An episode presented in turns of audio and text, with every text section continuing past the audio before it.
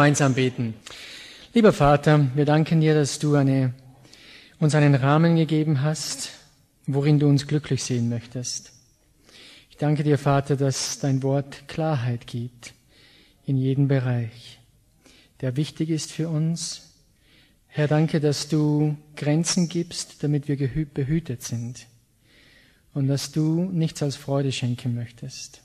Und das wollen wir lernen und glauben und darin leben. Herr, so lade ich dich ein, dass du wieder unser Lehrer bist. Wir danken den Heiligen Geist, dass du versprochen hast, uns alle Wahrheit zu leiten. In Jesu Namen. Amen. Das Thema ist, wahre Liebe wartet. Eine Schwierigkeit, mit der wir heute zu kämpfen haben, wenn es um Liebe geht, ist das. Wir gebrauchen ständig Worte, von denen wir eigentlich keine Ahnung haben, was sie bedeuten. Und das Wort Liebe ist sicher ein solches. Wenn ich jetzt fragen würde, was meinst du eigentlich damit, wenn du jemanden sagst, ich liebe dich? Was meinst du damit? Das kommt ganz drauf an, wenn du fragst. Im Bravo liest du, Liebe spielt sich im Bett ab. Meine Meinung. In der Zeitung liest du, Liebe ist ein warmes Gefühl im Herzen. Shakespeare hat gesagt, Liebe ist eine Krankheit voller Wehen. In Liebesliedern hört man, Love never has to say, I'm sorry. Liebe muss niemals sagen, es tut mir leid. Was ist Liebe? Kommt drauf an, wenn du fragst. Seht ihr, wir gebrauchen hier das Wort Liebe in so vielen verschiedenen Bereichen. Zum Beispiel, ich liebe meine Frau. Aber ich liebe auch unsere Hasen. Wir haben viele Hasen zu Hause. Die liebe ich auch. Das heißt jetzt, meine Gefühle für meine Frau sind genau dieselben wie meine Gefühle für unsere Hasen. Weil ich liebe ja beide. Wenn das so ist, warum darf dann meine Frau ins Haus, wenn es regnet und die Hasen nicht? Gute Frage. Vor Seht ihr, was ich euch zeigen will, es ist schwierig, Liebe zu definieren. Vor letzte Woche war ein Hase zappeln im Gehege. Er hat mir Leid getan und ich habe sein Leiden beseitigt mit der Axt. Das mache ich bei meiner Frau auch nicht. Wir behandeln sie ganz anders. Also, was meinen wir mit dem Wort Liebe? Das Problem, dass wir Deutschen, und ich sage jetzt, obwohl ich Österreicher bin, ich rede jetzt von der deutschen Sprache und auch von unserer Mentalität ein wenig. Das Problem, das wir Deutschen haben, ist, wir haben sehr wenige Worte, um Liebe zu beschreiben. Das hat wahrscheinlich damit zu tun, weil die Deutschen relativ kühl sind und nicht von ihren Gefühlen sprechen. Darum braucht man nicht viele Worte. Und so gebrauchen wir Liebe für alles Mögliche. Ich liebe meine Frau, ich liebe meinen Hund, ich liebe Steak, ich liebe Eitlingen. Was ist der Unterschied? Ich bin eigentlich sehr dankbar, dass die Bibel, das Neue Testament, nicht auf Deutsch geschrieben ist, sondern auf Griechisch. Und die Griechen verstehen viel mehr von Liebe. Die haben viele Worte für Liebe. Ein solches Wort ist, das kennt ihr sicher, Eros. Das kommt aus dem Griechischen, kommt zwar in der Bibel nie vor, aber Eros beschreibt die sexuelle Liebe. Es beschreibt die sexuelle Beziehung zwischen zwei Menschen. Von diesem Wort leiten wir das gängige Wort erotisch ab. Kennt ihr alle. In meiner Familie, ich weiß nicht, wie es bei dir war, und auch in der meiner Frau, da wurde über Sex nie geredet. Das hat man nicht gemacht. Darum habe ich immer geglaubt, Sex ist irgendwie, ich weiß auch nicht, schmutzig oder geheimnisvoll. Wenn wir den Schuldirektor gefragt haben, der ist immer rot geworden, der hat auch nichts gesagt. Gerade unter Christen scheuen wir uns davor, über Sex zu reden. Und viele Teenager sind, die Christen sind, die glauben ja, dass Missionare, Prediger und Pfarrer steril oder kastriert sind. Ich weiß nicht, es gibt so gewisse Dinge. Kannst du meine Frau fragen. Und Kinder bekommen sie nur, weil sie zu viel Gemüse essen, habe ich auch schon mal gehört. Ich möchte gleich ein paar Dinge klarstellen. Von Anfang an. Erstens, Sex ist kein schmutziges Wort im christlichen Vokabular. Wisst ihr warum? Mein Gott, unser Gott, ist der Erfinder von Sex. So etwas hättest du gar nicht erfinden können. Er hat es uns gegeben, damit wir uns daran erfreuen. Wunderbare Sache.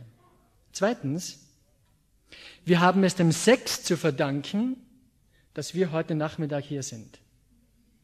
Ist euch bewusst, dass kein einziger von euch hier wäre, hätten nicht eure Eltern Sex gehabt. Nicht mal die Eitlinger Schwestern. Ohne, ohne Sex, ohne Sex wäre dieses Treffen eine gruselige Angelegenheit. Also ich bin dankbar für Sex. Drittens, Gott hat Mann und Frau geschaffen, um eins zu sein. Das ist das Gebot, das uns gegeben hat. Der, Fra äh, der Mann verlasse und dann hänge er seiner Frau an. Heute machen wir es umgekehrt. Zuerst hängen wir an den Eltern und dann verlassen wir die Frau. Das ist nicht gut. Zuerst verlassen, dann anhängen. Und dann soll man eins werden, geistlich, seelisch und körperlich. Und Gott hat Sex in erster Linie geschaffen, um eins zu sein. Und erst in zweiter Linie, um Kinder zu produzieren. Ich habe christliche ethische Bücher gelesen. Da steht drinnen, Sex dient nur dazu, um Kinder zu produzieren. Mahatma Gandhi hat das auch gesagt. Nicht Crocodile Dundee, das ist jemand anders. Mahatma Gandhi hat auch gesagt, oder Blumhardt, ein großer Kirchenlehrer, hat auch gesagt, Sex dient nur, um Kinder zu produzieren. Aufgrund des ersten Gebotes, wo Gott gesagt hat, füllt diese Erde und macht sie euch untertan. Freunde, ich habe Neuigkeiten. Die Erde ist gefüllt. Also brauchen wir ab heute keinen Sex mehr machen. Seht ihr, wir werden später noch ein bisschen drauf eingehen, was das bedeutet. Bevor wir das tun, möchte ich noch ein paar andere Worte von Liebe aufgreifen. Und zwar, im Griechischen gibt es noch ein anderes Wort, nicht nur Eros, sondern auch Phileo. Das ist ja nichts Neues, das haben die meisten von euch wahrscheinlich schon gehört. Aber Phileo beschreibt eine Art Liebe, man nennt sie auch Freundschaftsliebe. So Freundschaften, das ist Phileo. Phileo ist eine gegenseitige Liebe, die auf Gegenseitigkeit beruht. Sie ist abhängig von der Reaktion des Geliebten. Bei uns in der Bibelschule, momentan haben wir 54 Bibelschüler, ist englischsprachig, und äh, so von sechs verschiedenen Ländern derzeit.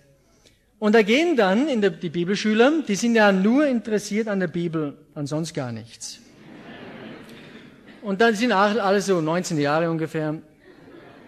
Und Fredi und Susi gehen dann spazieren und diskutieren über das dritte Buch Mose. Und als sie beim fünften Fest ankommen, Fest der Juden meine ich, sagt Fredi plötzlich, du, ich mag dich. Und dann ist sie bei der siebten Posaune und sagt, ich auch.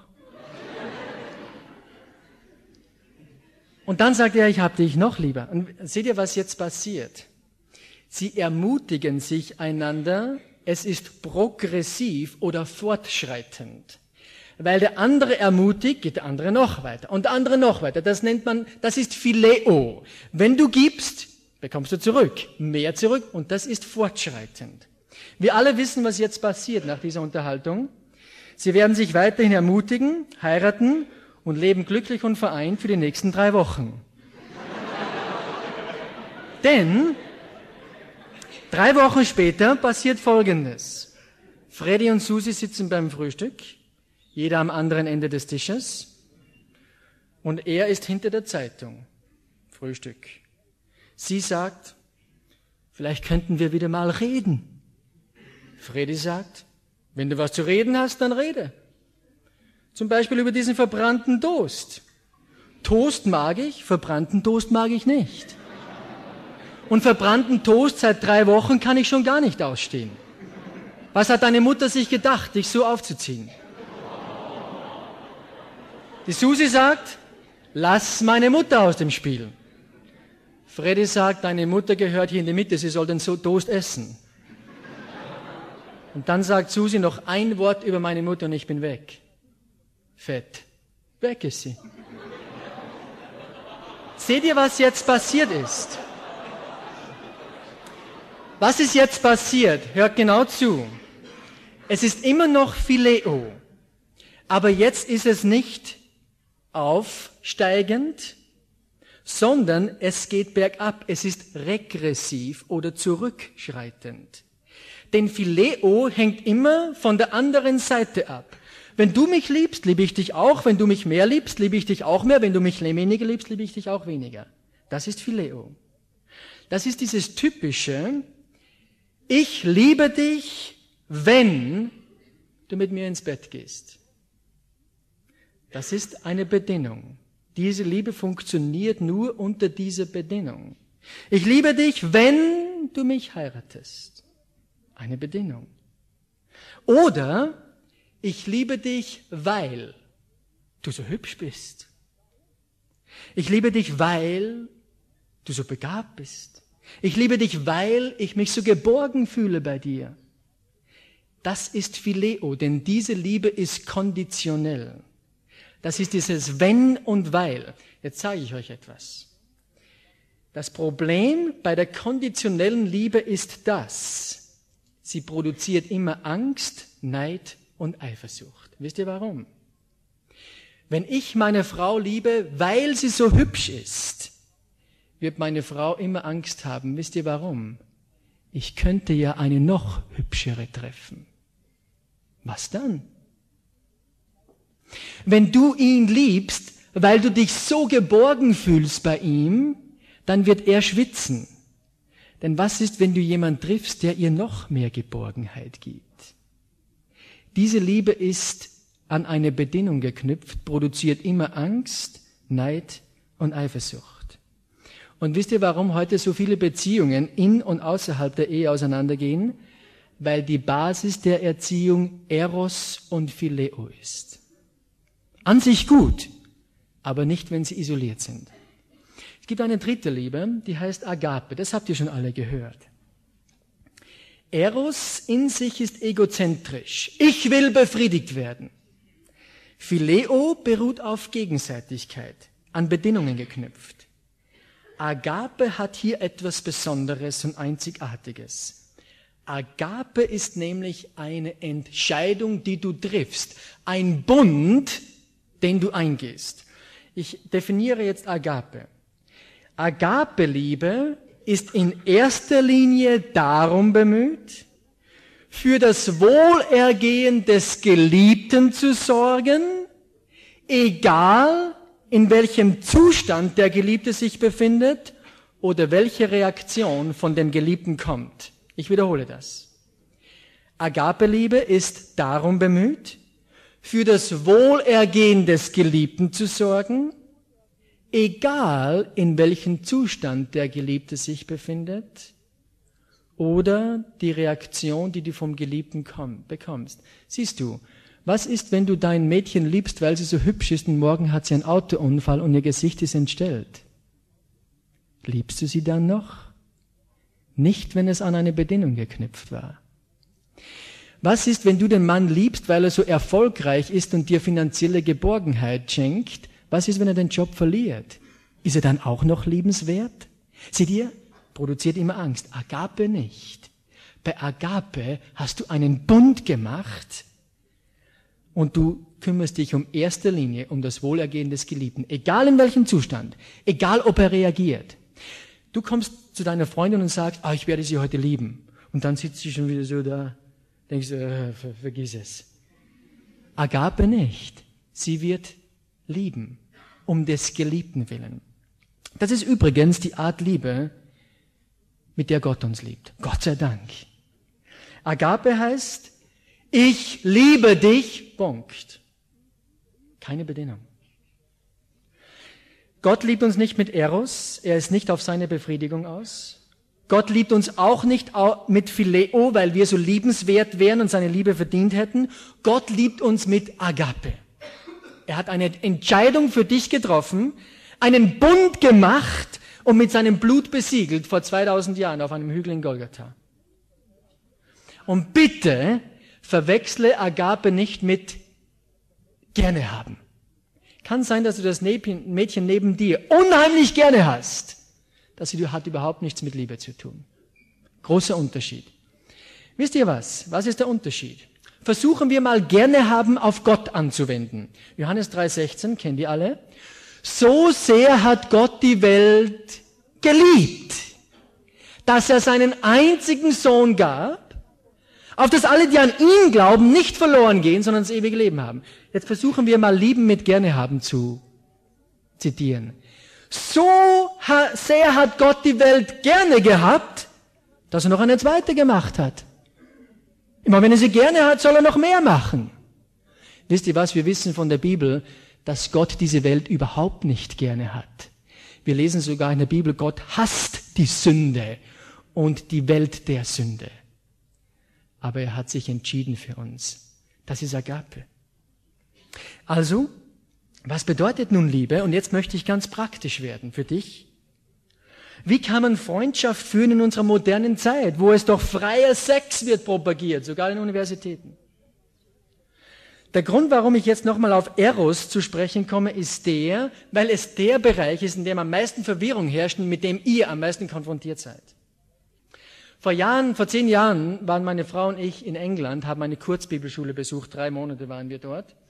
Und da sind wir einmal so auf, wir hatten so Einsätze, sind wir nach Lancaster, es ist so in der Mitte von England, eher im Norden oben, und da hatten wir einen Einsatz in der Public School. Das ist so wie bei uns die Hauptschule oder Realschule. Das waren so 15-, 16-jährige Mädchen und äh, Jungs und Mädchen.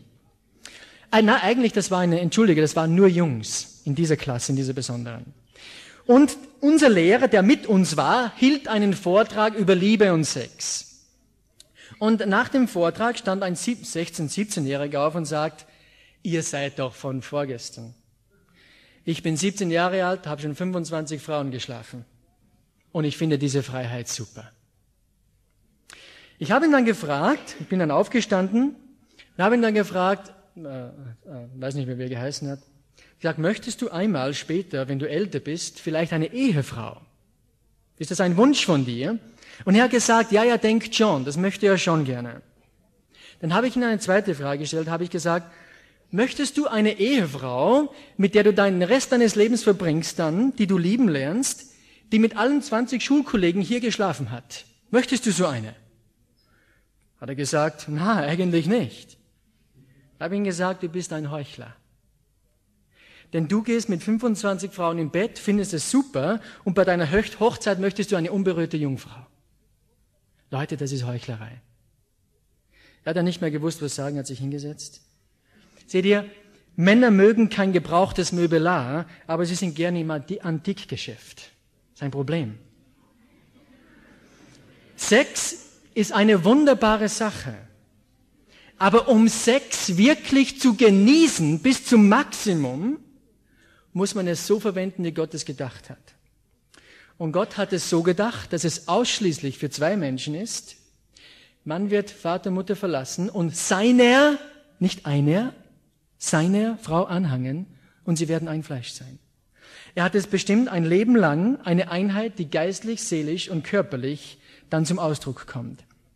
Man hat mal einen 84 Soziologieprofessor gefragt, eine, in der Soziologiestunde hat die Schülerin gefragt, Herr Professor, er war 84 Jahre, ab wann empfindet der Mann keine Lust mehr für Sex?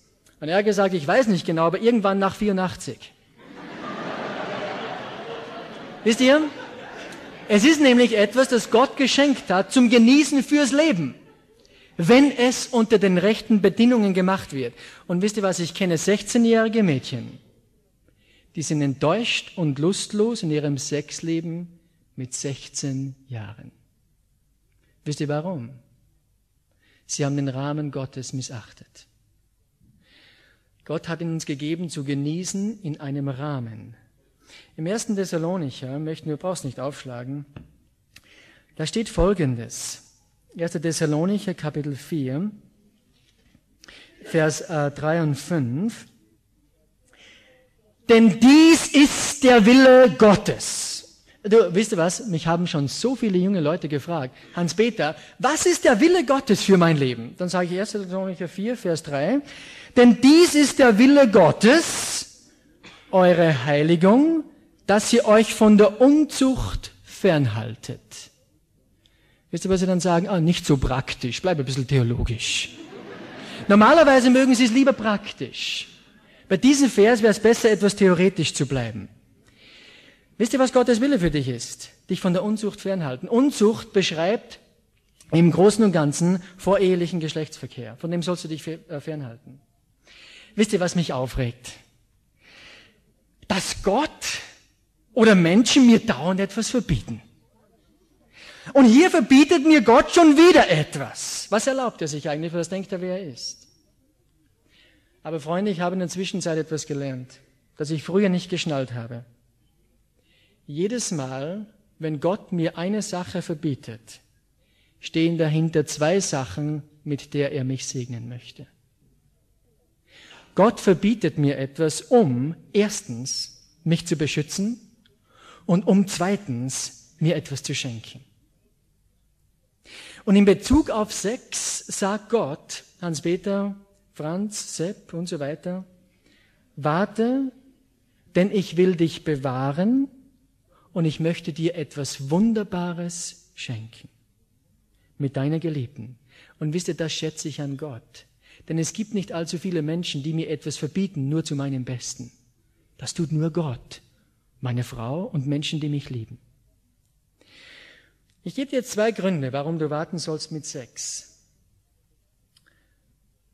Erstens, wenn jemand lernt, sein Sexleben vor der Ehe zu kontrollieren, dann wird es ihm auch leichter fallen, sein Sexleben nach der Ehe zu kontrollieren.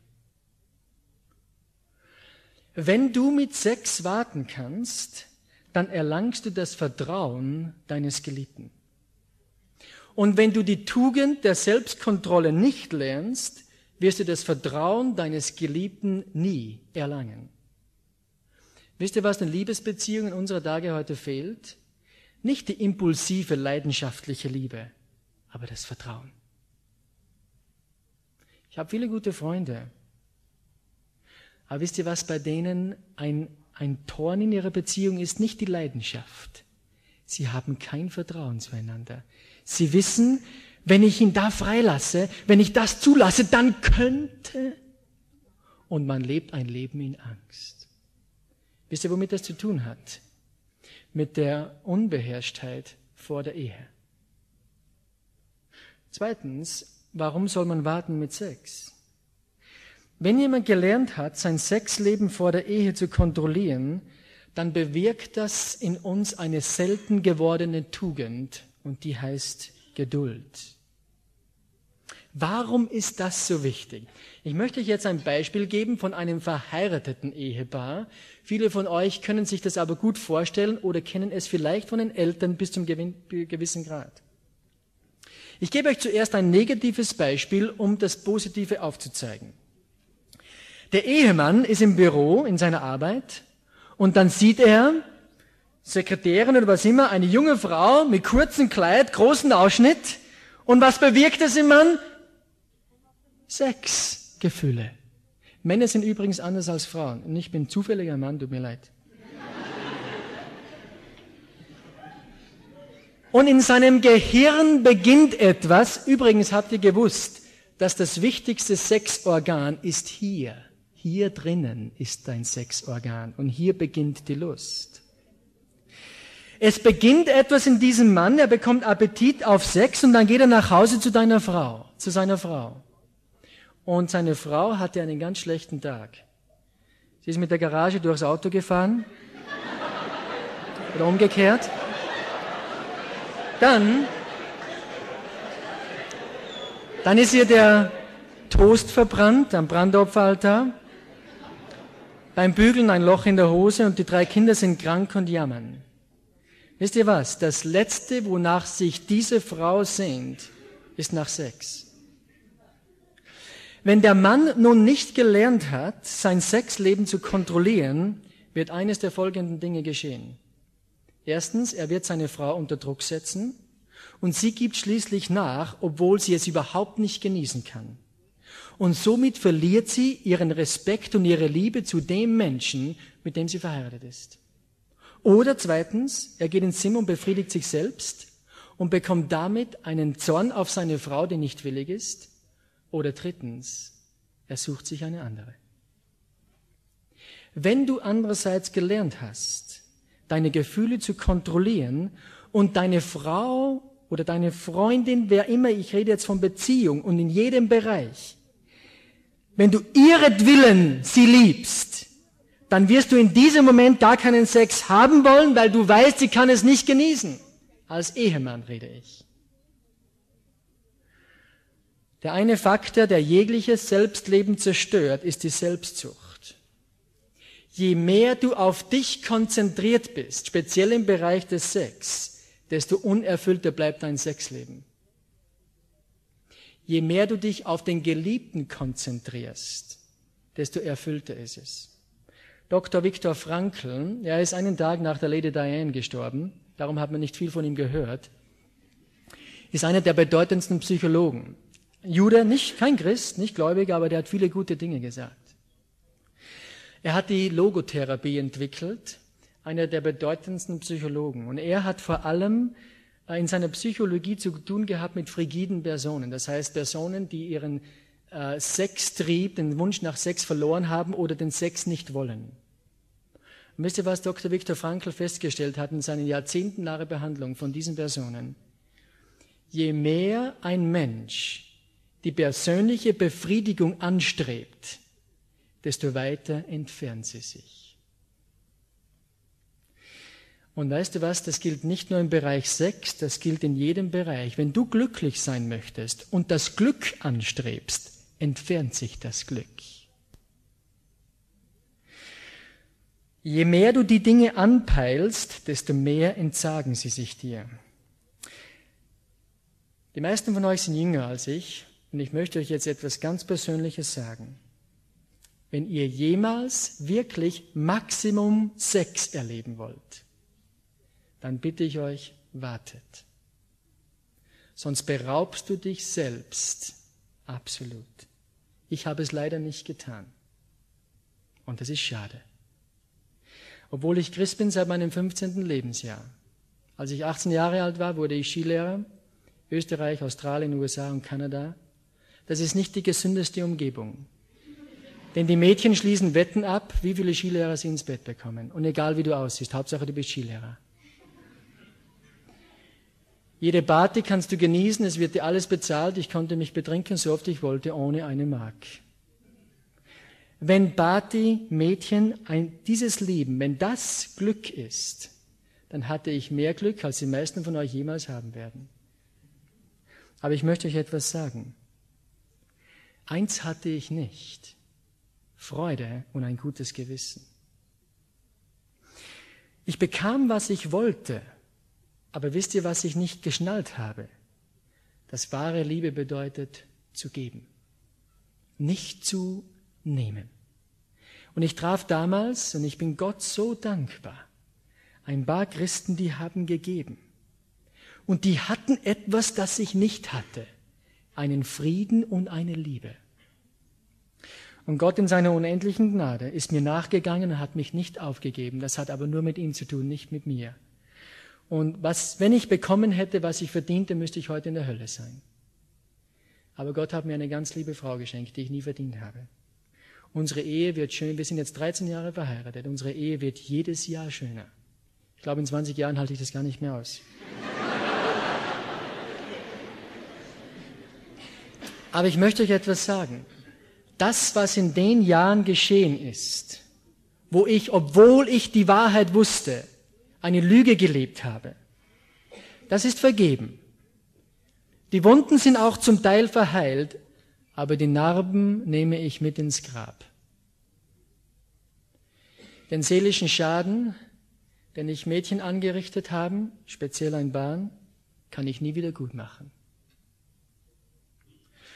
Wann immer du mit einem anderen Menschen ins Bett gehst, gibst du dich ihm ganz hin und weißt du was, du kannst es nie mehr rückgängig machen. Es ist geschehen. Meine Frau und ich, wir mussten auch arbeiten an diesen Dingen. Es ist vergeben, aber es wird wohl niemals vergessen sein. Wenn ich es wieder einmal tun könnte, ich würde es nie wieder so tun. Ich frage dich jetzt ganz persönlich in deiner Freundschaft, was ist die Motivation in deiner Freundschaft? Zu geben oder zu nehmen? Wisst ihr, wie man Mädchen unter Druck setzt? Ich spreche jetzt als Mann, weil ich halt einer bin. Ich weiß es. Hast du folgenden Satz schon mal gehört? Ich rede jetzt zu euch Mädchen. Mein Liebes, wenn du mich wirklich liebst, dann lässt du mich. Schon mal gehört? Wisst ihr, was das Problem ist? Das Mädchen lässt ihn, sie wird schwanger. Wisst ihr, was dieser Junge dann sagt? Wenn du mich wirklich liebst, dann lässt du das Kind abtreiben. Wenn du mich mehr liebst als das Kind, dann wirst du es wohl wegnehmen lassen. Freunde, ich bekomme eine Gänsehaut, wenn ich so eine Respektlosigkeit von dem Leben gegenüber höre und es dann noch unter dem Namen Liebe läuft. Das ist eine Frechheit. Zu sagen, wenn du mich liebst, dann lässt du mich, ist das Entwürdigendste, was du sagen kannst. Und wenn ein Junge sowas zu dir sagt, hau ab und lass ihn alleine. Er ist es nicht wert. Das nächste Mal, wenn dich das ein Junge fragt, weißt du, was du ihm sagst? Wenn du mich wirklich liebst, dann würdest du nicht darauf bestehen. Und dann schau, ob er dich liebt. Und dann sagt der Junge, aber ich kann nicht anders. Dann lass ihn dreimal ums Auto laufen im Regen, dann geht's ihm besser.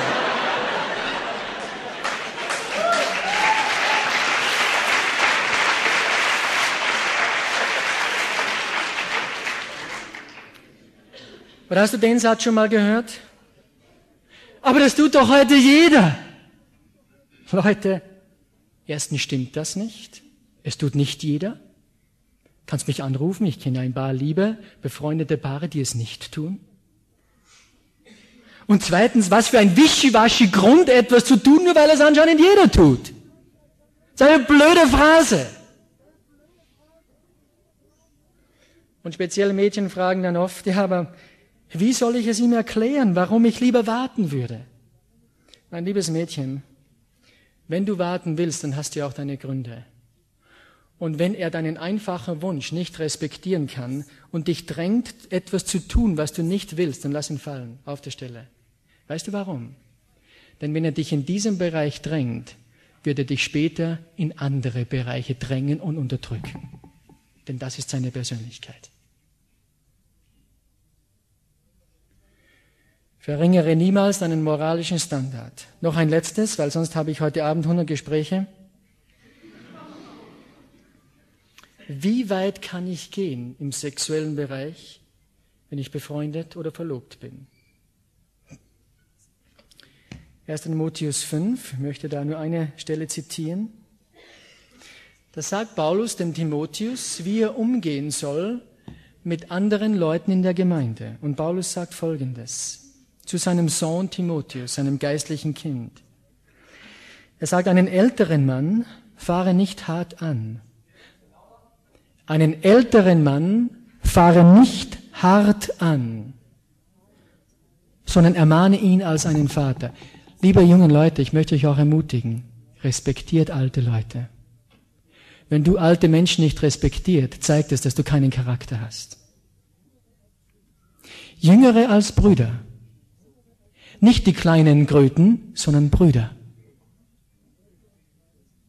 Ältere Frauen als Mütter und jüngere als Schwestern in aller Keuschheit. Da hat er noch einen Satz dazu geschrieben. Wisst ihr was? Jede Frau, die nicht deine eigene Ehefrau ist, ist deine Schwester. Wie sollst du sie behandeln? In aller Keuschheit. Ich bin inzwischen mehr und mehr davon überzeugt, dass in dem Maße, in dem sich ein Liebespaar lernt zu enthalten, in dem Maße werden sie in ihrem Eheleben Sex genießen. Habe ich gesagt, auch Hannelore und ich, meine Frau, als ich sie kennenlernte, ich war Kellner in einer Diskothek da, ich war gläubig, Hannelore nicht. Sie kamen, wir haben dann uns kennengelernt und miteinander gelebt, miteinander geschlafen. Wir waren dann in Amerika Skilehrer. Sie kam zum Glauben. In New Orleans. Durch eine Gruppe, die am, äh, äh, in der Fußgängerzone Toymaker and Son, Spielzeugmacher und Sohn gespielt haben. Die haben übrigens keine Ahnung davon. Meine Frau ist zum Glauben gekommen durch sie. Wir haben uns dann getrennt, aus anderen Gründen, was immer, und haben uns auch wieder gefunden. Sie war dann gläubig. Wir haben dann zwei Jahre zusammengelebt und haben uns nicht mehr miteinander geschlafen oder gelebt. Bis zur Ehe. Und Gott hat es gesegnet. Unheimlich. Weißt du, warum es so gut ist, klare Grenzen zu setzen? Jetzt hör bitte gut zu. Weil jede halbherzige Grenze, egal wo du sie dir selbst gesetzt hast, immer nach oben verschoben wird. Das geht so. Das erste Mal gehst du ins Kino, klopft zu Hause an, blöderweise macht der Vater auf, aber damit muss man leben, gell? Dann fragte, wie geht's dir, Junge? Gut. Ihr wollt ausgehen? Ja. Wann seid ihr zu Hause? Um halb neun? Oh, vielleicht halb zehn?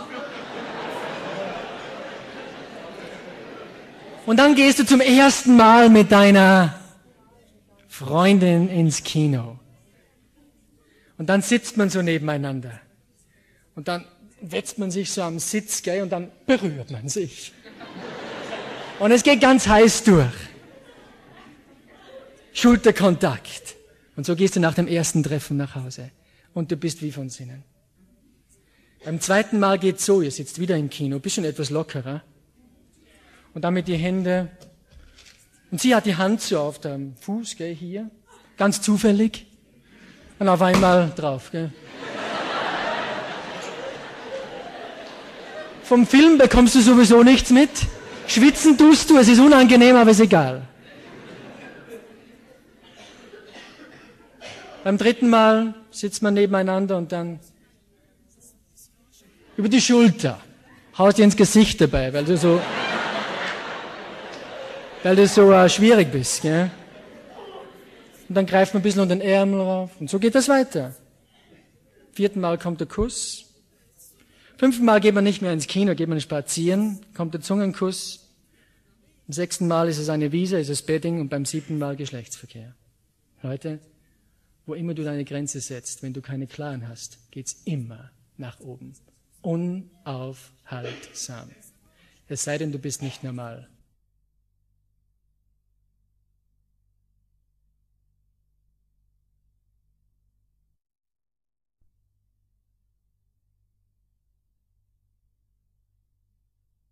Aber ich, ich suche mir meine Ehefrau, ich schaue auch, dass sie gläubig ist, ich schaue genau, aber ich suche sie mir selber. Wisst ihr warum? Ich war überzeugt. In unserem Bezirk war ein Mädchen, sie war welthässlich. Klein, dick, alles Mögliche. Aber sie war gläubig und hat jeden Abend für einen gläubigen Ehemann gebetet, hier ist ein Freiwilliger, passt. Ich wusste, ich wusste, wenn ich bete, Herr, gib mir die Frau, die du willst, ich ende mit der. Und darum habe ich Gott gesagt, Gott, nimm alle Bereiche, aber da schaue ich selbst. Ich habe gesunde Augen. Heute weiß ich, warum ich so gedacht habe. Ich habe Gott nicht gekannt. Ich habe einen Vers in meinem Ehering drinnen. Der ganze Vers hat nicht Platz gehabt, aber die Referenz. Römer 12, Vers 2. Wisst ihr, was da steht? Römer 12, Vers 2. Da lesen wir, und seid nicht gleichförmig dieser Welt. Mach nicht das. Weißt du was? Die Welt möchte dich immer gleichförmig machen. Gott nicht. Nur die Welt. Seid nicht gleichförmig dieser Welt, sondern werdet verwandelt durch die Erneuerung eures Denkens. Unser Denken muss verändert werden. Und wisst ihr, was dann steht? Auf dass ihr prüfen mögt, was der Wille Gottes ist. Das Gute und Wohlgefällige und Vollkommene. Wenn du Gott kennst, dann weißt du, Gott ist gut, wohlgefällig und vollkommen. und du hast keine Angst. Du gibst ihm alle Bereiche voll hin. Und in meinem Leben, die Bereiche, die mich verletzt haben, waren immer die, die ich selber gewählt habe. Nicht die, die mir Gott gegeben hat. Kann sein, dass hier erinnern ein paar Leute sitzen, die nicht Christen sind, die Jesus Christus nicht persönlich kennen. Dann wirst du dir sagen, das ist doch unmöglich, was der da schwafelt. Das schafft doch kein Mensch. Das stimmt. Der Grund, warum man es nicht schafft ohne Christus, ist, weil man keine Vergebung hat. Du kannst aber heute zu Jesus gehen, dein ganzes Leben bei ihm abladen und ein neues empfangen und Christus in dir macht es möglich. Es kann sein, dass jetzt jemand sagt, ja, ich bin Christ, ist trotzdem nicht möglich. Wisst ihr warum? Christsein genügt nicht. Christus zentriert Leben. Christus in die Mitte setzen von deiner Freundschaft, von Sex, vom Geld, in allen Bereichen. Und wisst ihr, was ihr ernten werdet? Friede und Freude und wahre Liebe und vollen Genuss an Sex, wenn Gott dir einmal den Partner schenkt, den er gedacht hat. Beten wir noch. Lieber Vater, ich bin dir dankbar, dass du nicht nur Agape gegeben hast, sondern auch Phileo, auch Eros, ja, es sind alles Erfindungen von dir. Wir danken dir dafür. Danke, Herr, dass du in deinem Wort uns Anweisungen gegeben hast.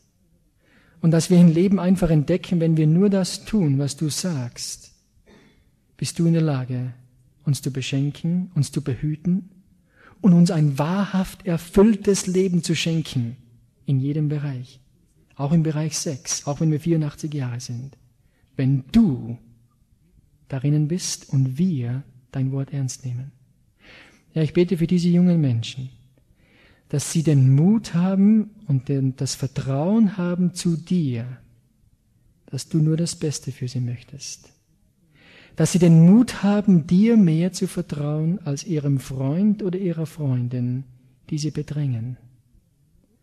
Herr, und wer möchte gleichförmig sein? Herr, ich möchte nicht gleichförmig sein, ich möchte anders sein in dieser Welt, wo alles gleichförmig ist. Herr, ich brauche dich dazu. Wir sind so abhängig von dir, denn wir schaffen es nicht. Und Herr, so kommen wir vor dir und sagen, wir stehen zur Verfügung, aber du musst es tun.